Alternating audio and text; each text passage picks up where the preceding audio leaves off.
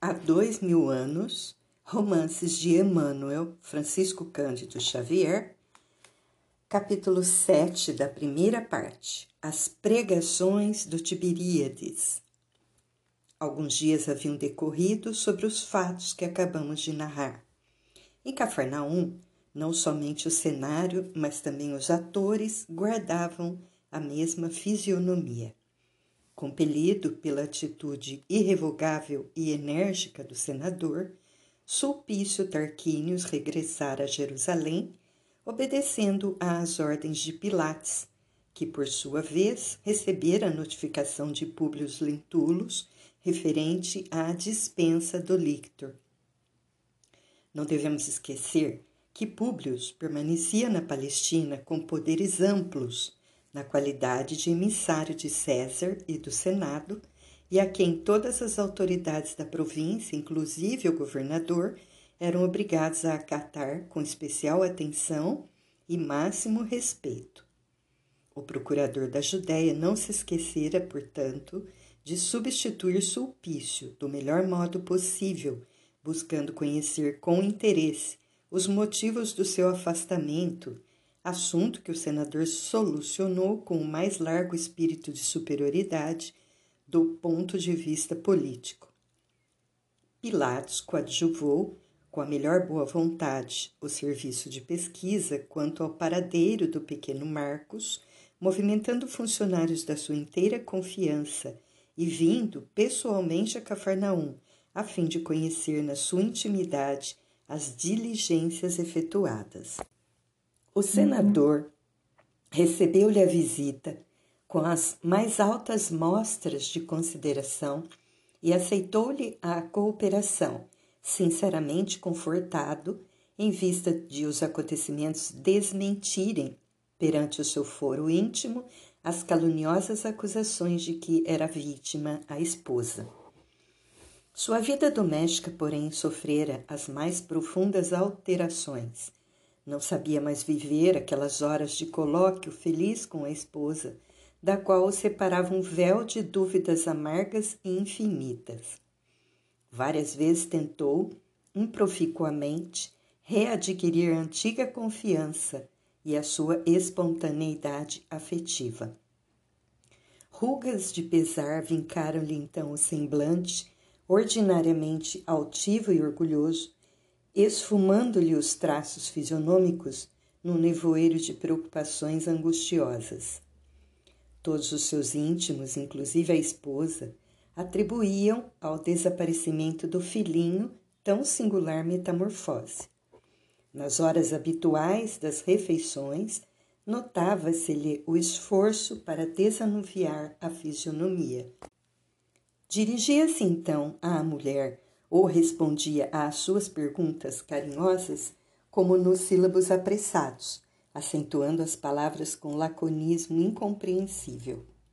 Sofrendo amargura, amargamente com aquela situação, Lívia apresentava-se cada vez mais abatida, tentando em vão decifrar o motivo de tantas provações e infortúnios. Muitas vezes procurou sondar o espírito de Públio de modo a levar-lhe um pouco de carinho e consolação, mas ele evitava as expansões afetuosas com pretextos decisivos. Quase que lhe aparecia tão somente no triclínio e feita a refeição costumeira, retirava-se abruptamente para o grande salão do arquivo, onde passava todas as suas horas de inquieta, inquietadoras meditações. De Marcos, Nenhuma notícia havia que lhe proporcionasse a mais ligeira sombra de esperança. Por uma formosa manhã de, da Galileia, vamos encontrar Lívia em palestra íntima com a serva, dedicada e amiga fiel, a quem replica nesses termos, depois de carinhosamente inquirida acerca do seu estado de saúde. Sinto-me bem mal, minha boa Ana, à noite, o coração bate-me descompassadamente e, ora a ora, vejo crescer-me no íntimo dolorosa impressão de amargura. Não poderia bem definir meu estado, ainda que eu quisesse. O desaparecimento do pequeno enche minha alma de lúgubres presságios, multiplicando o peso das minhas aflições maternas, quando não posso vislumbrar nem de leve a causa de tamanhos padecimentos. E agora é, sobretudo, o estado de Públio o que mais me acabrunha. Ele foi sempre um homem puro, leal e generoso, mas de algum tempo a esta parte noto-lhe singulares diferenças no temperamento, agravando-se-lhe os sintomas doentios com maior intensidade após o incompreensível desaparecimento do nosso filhinho. A mim, se me figura que ele vem sofrendo os mais fortes distúrbios sentimentais, com sérios prejuízos para a saúde. Bem vejo, senhora, quanto sofreis, aventou a serva carinhosa. Sei que sou uma criatura humilde, sem nenhum valor, mas pedirei a Deus que vos proteja incessantemente, restabelecendo a paz do vosso coração. Criatura humilde sem valor, diz a pobre senhora, buscando demonstrar-lhe o grau de sua estima sincera. Não digas isso, mesmo porque não sou dessas almas que aferem o valor de cada um pelas posições que desfruta ou pelas honras que recebe. Filha única de pais que me legaram considerável fortuna, cidadã romana, com as prerrogativas de mulher de um senador, vês quanto sofro nos trabalhos amargos deste mundo. Os títulos que o berço me outorgou não conseguiram eliminar as provações que o destino também me trouxe, com a mocidade e a fortuna fácil. Reconhece, pois, que sendo eu Patrícia e tu uma serva, não possuímos um coração diverso, mas sim o melhor sentimento de fraternidade, que nos abre a porta de uma compreensão carinhosa a valer por asilo suave nos dias tristes da vida. De mim para comigo, sempre supus, contrariamente à educação recebida, que todas as criaturas são irmãs, filhas de uma origem comum, sem conseguir atinar com as linhas divisórias entre aqueles que possuem muitos haveres e muitos títulos e os que nada possuem neste mundo além do coração no qual costumo localizar os valores de cada um nesta vida. Senhora, exclamou a serva, tocada da mais grata surpresa, vossas palavras me comovem, não somente por partirem dos vossos lábios, dos quais me habituei a ouvir-vos sempre com carinho e veneração, mas também porque o profeta de Nazaré nos tem dito a mesma coisa em suas prédicas. Jesus?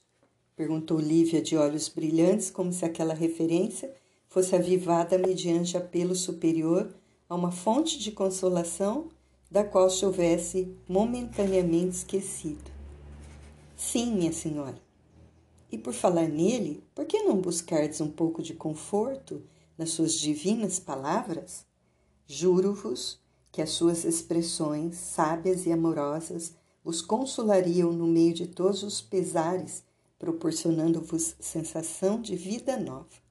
Se quisesseis, eu poderia conduzir-vos à casa de Simão discretamente, a fim de receberdes o benefício de suas lições carinhosas. Receberíeis, assim, a alegria da sua bênção, sem vos expordes às críticas alheias, nutrindo o vosso coração dos seus luminosos ensinamentos. Lívia pensou intensamente naquele alvitre que se lhe figurava providência salvadora, respondendo por fim: Os sofrimentos da vida muitas vezes me têm dilacerado o coração, renovando os meus raciocínios acerca dos princípios que me foram ensinados desde o berço, e é por isso que, acolhendo a tua ideia, acho de meu dever procurar a Jesus publicamente como fazem outras mulheres desses lugares. Era minha intenção procurá-lo antes do nosso regresso a Roma, para lhe manifestar meu reconhecimento pela cura de Flávia, fato que me deixou profundamente impressionada. Mas, que não nos foi possível comentar em razão da atitude hostil do meu marido. Agora, novamente desamparada, no estuar das minhas dores, recorrerei ao profeta para obter um lenitivo ao coração opresso e torturado. Mulher de um homem que, por força da sua carreira política, ocupa agora o mais alto cargo desta província, irei a Jesus como criatura deserdada da sorte, em busca de amparo e consolação. Senhora, e vosso esposo? Perguntou Ana, antevendo as consequências daquela atitude. Procurarei cientificá-lo da minha resolução mas se Públio esquivar-se ainda uma vez à minha presença para um entendimento mais íntimo, irei mesmo sem ouvi-lo com respeito ao assunto. Vestirei os trajes humildes desta região de criatura simples, irei a Cafarnaum, hospedando-me com os teus parentes nas horas necessárias, e no momento das práticas quero ouvir a palavra do Messias de coração contrito e alma compadecida pelos infortúnios dos meus semelhantes. Sinto-me profundamente insulada nestes últimos dias e tenho necessidade de conforto espiritual para o meu coração combalido nas provas ásperas. Senhora, Deus abençoe os vossos bons propósitos. Em Cafarnaum, os meus parentes são muito pobres e muito humildes mas vossa figura está ali no santuário da gratidão de todos, bastando uma palavra vossa para que se ponham à vossa disposição como escravos. Para mim não existe fortuna que se iguale a esta, da paz e do sentimento. Não procurarei o profeta para solicitar-lhe atenções especiais, porque basta a sua caridade, no caso da minha filha, hoje sadia e forte, graças à sua piedade de justo, mas tão somente para buscar conforto ao meu coração dilacerado. Presinto que, lhe ouvindo as exortações carinhosas e amigas, alcançarei energias novas para enfrentar as provações mais amargas e rudes. Sei que ele me conhecerá nos trajes pobres da Galiléia, todavia, na sua intuição divinatória, compreenderá que dentro do peito da romana pulsa um coração amargurado e infeliz.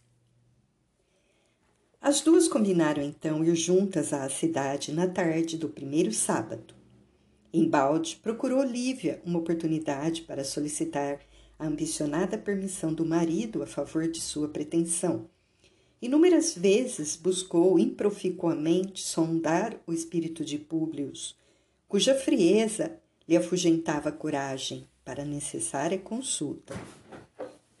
Ela, porém, havia resolvido procurar o mestre de qualquer maneira.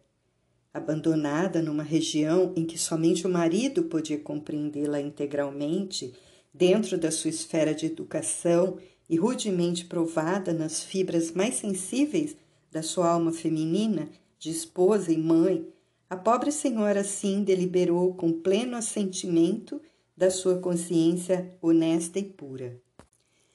Talhou uma roupa nova, de conformidade com os usos galileus, de maneira a não se fazer notada na multidão comum nas prédicas do lago, e cientificando a comênio da necessidade que tinha de sair naquele dia, a fim de que o marido fosse avisado à hora do jantar, dirigiu-se, na data previamente determinada, pelos caminhos que já conhecemos, em companhia da serva de confiança.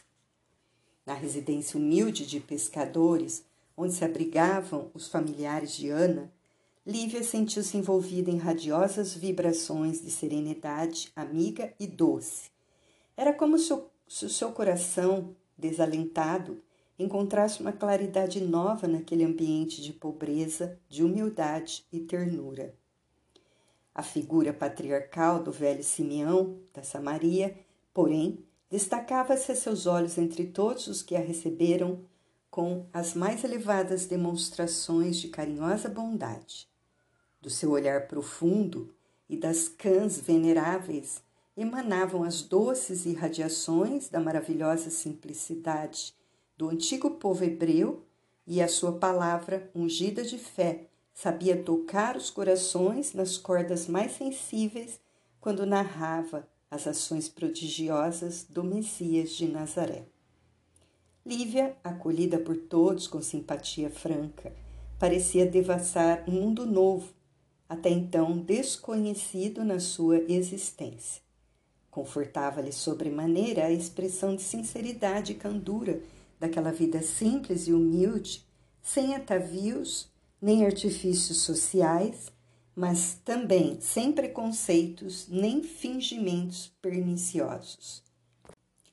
A tardinha, confundida com os pobres e os doentes que iam receber as bênçãos do Senhor, vamos encontrá-la de coração aliviado e sereno, esperando o momento ditoso de ouvir do Mestre uma palavra de amor e consolação. O crepúsculo de um dia claro e quente emprestava um reflexo de luz dourada a todas as coisas e a todos os contornos suaves da paisagem. Encrespavam-se as águas mansas de Tiberíades ao sopro carinhoso dos favônios da tarde, que se impregnavam do perfume das flores e das árvores. Brisas frescas eliminavam o calor ambiente espalhando sensações agradáveis de vida livre no seio robusto e farto da natureza. Afinal, todos os olhares se dirigiam para um ponto escuro que se desenhava no espelho cristalino das águas, muito longe no horizonte. Era a barca de Simão, que trazia o mestre para as dissertações costumeiras. Um sorriso de ansiedade e de esperança clareou então todos aqueles semblantes que o aguardavam no desconforto de seus sofrimentos. Lívia reparou aquela turba que, por sua vez, também lhe notara a estranha presença. Operários humildes, pescadores rudes, mães numerosas, em cujos rostos macerados se podiam ler as histórias amargas dos mais incríveis padecimentos. Criaturas da plebe anônima e sofredora mulheres adúlteras, publicanos gozadores da vida, enfermos desesperados e crianças numerosas que traziam consigo os estigmas do, do mais doloroso desamparo. Conservava-se Lívia ao lado do velho Simeão, cuja expressão fisionômica de firmeza e doçura inspirava o mais profundo respeito aos que se lhe aproximavam e quantos lhe notavam o delicado perfil romano, enfiada na simplicidade do traje galileu, presumiam na sua figura alguma jovem de Samaria da Judéia que tivesse vindo igualmente de longe atraída pela fama do Messias. A barca de Simão acostara brandamente à margem, ensejando a que o mestre se dirigisse ao local costumeiro de suas lições divinas. Sua fisionomia parecia transfigurada em resplendente beleza. Os cabelos, como de costume, caíam-lhe aos ombros, à moda dos nazarenos, esvo esvoaçando levemente aos ósculos cariciosos dos ventos brandos da tarde. A esposa do senador não pôde mais despregar os olhos deslumbrados daquela figura simples e maravilhosa. Começara o mestre um sermão de beleza inconfundível e suas palavras pareciam tocar os espíritos mais empedernidos, figurando-se que os ensinamentos ressoavam nas devesas de toda a Galileia, ecoando pelo mundo inteiro, previamente modelados para caminhar no mundo com a própria eternidade. Bem-aventurados os pobres de espírito, porque a eles pertencerá o reino de meu Pai que está nos céus. Bem-aventurados os pacíficos, porque possuirão a terra. Bem-aventurados os sedentos de justiça, porque serão saciados. Bem-aventurados os que sofrem e choram, porque serão consolados nas alegrias eternas do reino de Deus. Nota do editor Mateus 5. E a sua palavra enérgica e branda disse da misericórdia do Pai Celestial, dos bens terrestres e celestes, do valor das inquietações e angústias humanas, acrescentando que viera ao mundo não para os mais ricos e mais felizes, mas para consolar os mais pobres e deserdados da sorte. A assembleia heterogênea escutava-o embevecida nos seus transportes de esperança e gozo espiritual. A luz serena e cariciosa parecia vir do Hebron, clarificando a paisagem em tonalidade de opalas e safiras eterizadas. A hora ia adiantada e alguns apóstolos do Senhor resolveram trazer alguns pães aos mais necessitados de alimento.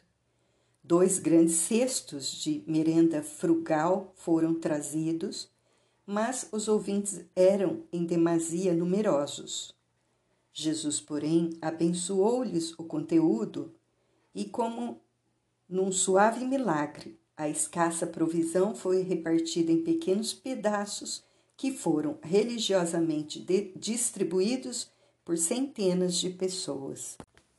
Lívia recebeu igualmente a sua parte e, ao ingeri-la, sentiu um sabor diferente, como se houvera sorvido um remédio apto a lhe curar todos os males da alma e do corpo, porque uma certa tranquilidade lhe anestesiou o coração, flagelado e desiludido. Comovida até as lágrimas, viu que o mestre atendia carinhosamente a numerosas mulheres, entre as quais muitas, segundo o conhecimento do povo de Cafarnaum, eram de vida dissoluta e criminosa. O velho Simeão quis também aproximar-se do Senhor naquela hora memorável da sua passagem pelo planeta. Lívia acompanhou-o automaticamente em poucos minutos achavam-se ambos diante do Mestre, que os acolheu com o seu generoso e profundo sorriso. Senhor, exclamou respeitosamente o ancião de Samaria, que deverei fazer para entrar um dia no vosso reino? Em verdade te digo, replicou-lhe Jesus carinhosamente, que muitos virão do Ocidente e do Oriente procurando as portas do céu mas somente encontrarão o reino de Deus e de sua justiça aqueles que amarem profundamente, acima de todas as coisas da terra, ao nosso Pai que está nos céus, amando o próximo como a si mesmos. E espraiando o olhar compassivo e misericordioso por sobre a assembleia vasta, continuou com doçura. Muitos também dos que foram aqui chamados serão escolhidos para o grande sacrifício que se aproxima. Esses me encontrarão no reino celestial, porque as suas renúncias hão de ser o sal da terra e o sol de um novo dia. Senhor, aventurou o ancião com os olhos rasos de lágrimas, tudo faria eu por ser um dos vossos escolhidos. Jesus, porém, fitando fixamente o patriarca de Samaria murmurou com infinita ternura: Simeão, vai em paz e não tenhas pressa, porque em verdade aceitarei o teu sacrifício no momento oportuno.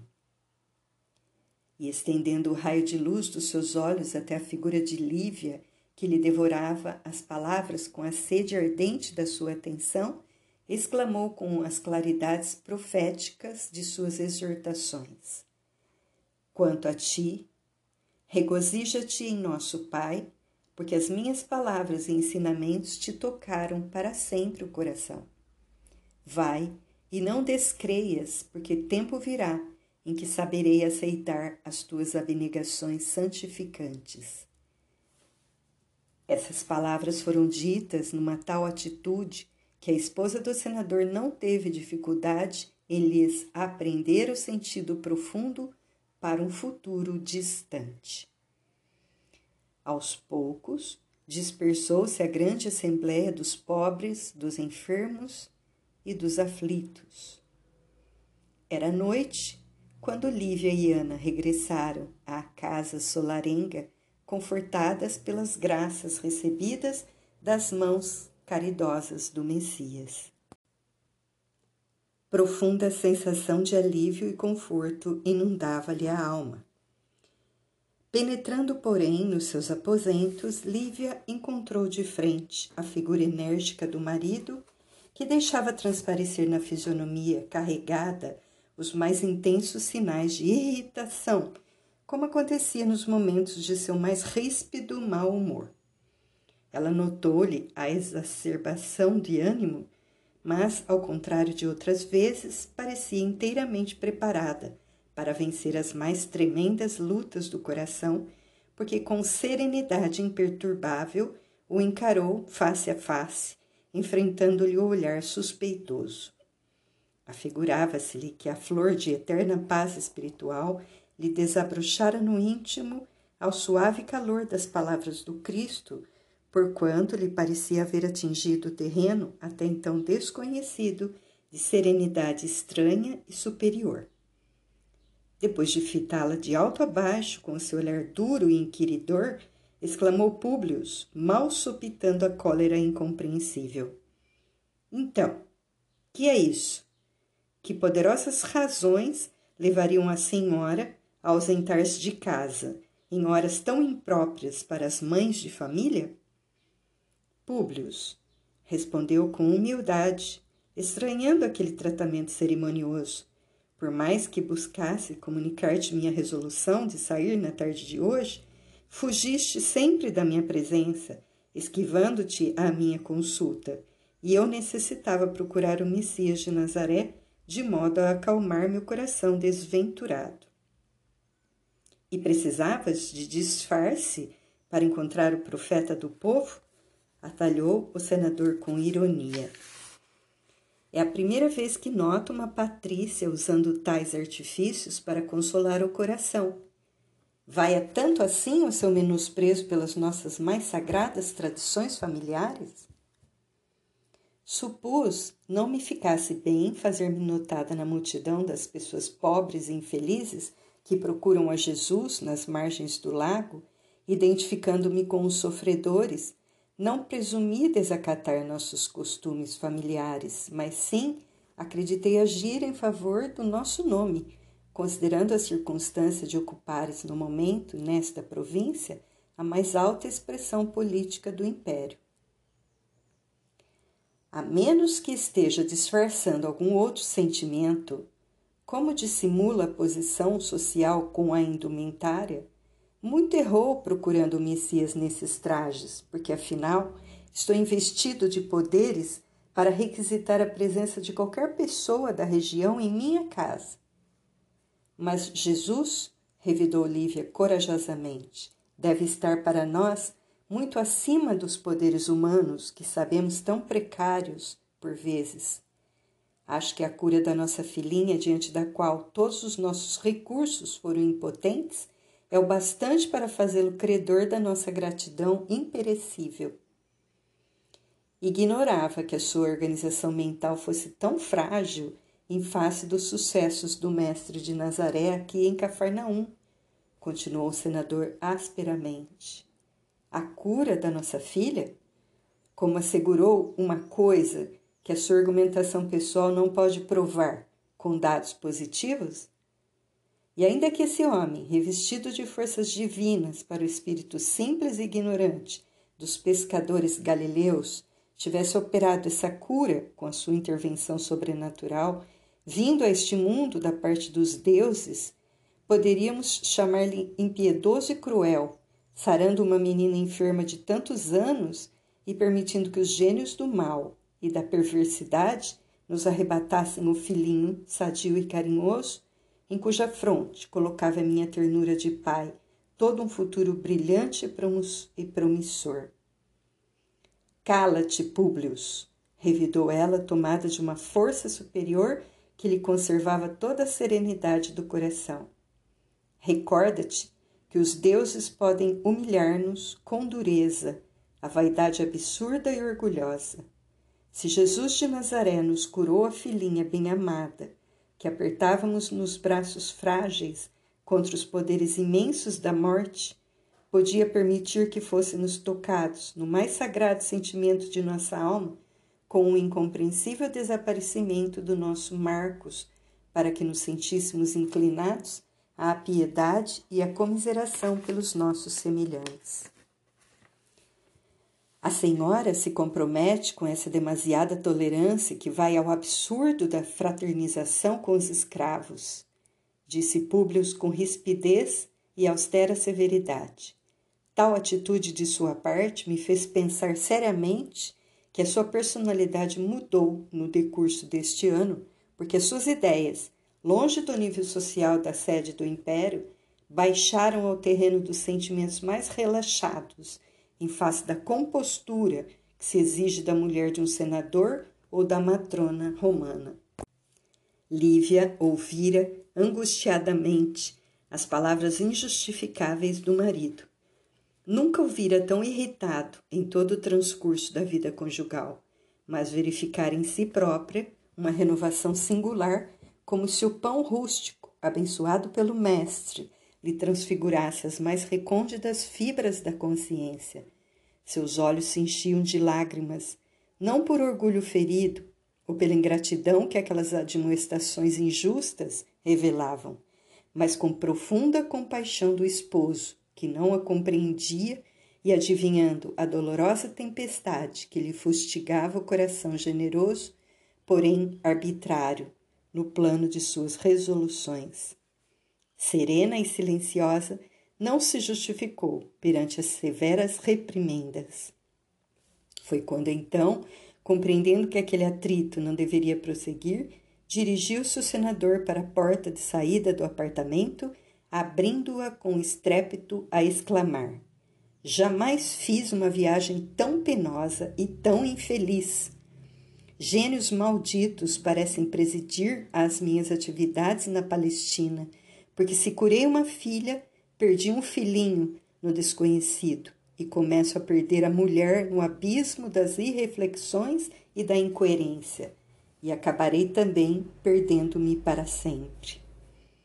Dizendo-o, bateu a porta com toda a força dos seus movimentos instintivos, encaminhando-se ao gabinete, enquanto a esposa, de coração genuflexo, dirigiu o pensamento para aquele Jesus carinhoso e terno que veio ao mundo para salvar todos os pecadores. Lágrimas dolorosas fluíam-lhe dos olhos, fixos ainda na paisagem do lago de Genezaré, aonde parecia haver regressado em espírito novamente. Lá estava o mestre, em atitudes doces de prece, cravando nas estrelas do céu os olhos fulgurantes. Figurou-se-lhe que Jesus também lhe notara a presença naquela hora sombria da noite, porque desviara o olhar fúlgido do firmamento constelado e estendia-lhe os braços compassivos e misericordiosos exclamando com infinita doçura: Filha, deixa que chorem os teus olhos as imperfeições da alma que o nosso Pai destinou para a gêmea da tua. Não esperes deste mundo mais que lágrimas e padecimentos, porque é na dor que os corações se lucificam para o céu. Um momento chegará em que te sentirás no acume das aflições, mas não duvides da minha misericórdia, porque no momento oportuno, quando todos te desprezarem, eu te chamarei ao meu reino de divinas esperanças, onde poderás aguardar teu esposo no curso incessante dos séculos. Pareceu-lhe que o mestre continuaria a embalar-lhe o coração com suaves e carinhosas promessas de bem-aventurança mas um ruído qualquer a separara daquela visão de luz e de felicidade indefiníveis. Quebrara-se o quadro da sua recordação espiritual, como se feito de tenuíssimas filigranas.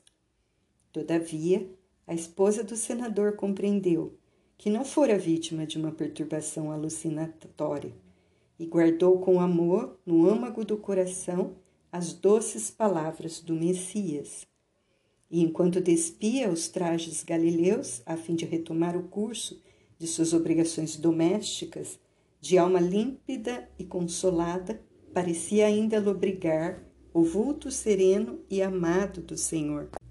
Nas eminências verdejantes das margens do Tiberíades, através da neblina suave que lhe embaciava os olhos úmidos de pranto.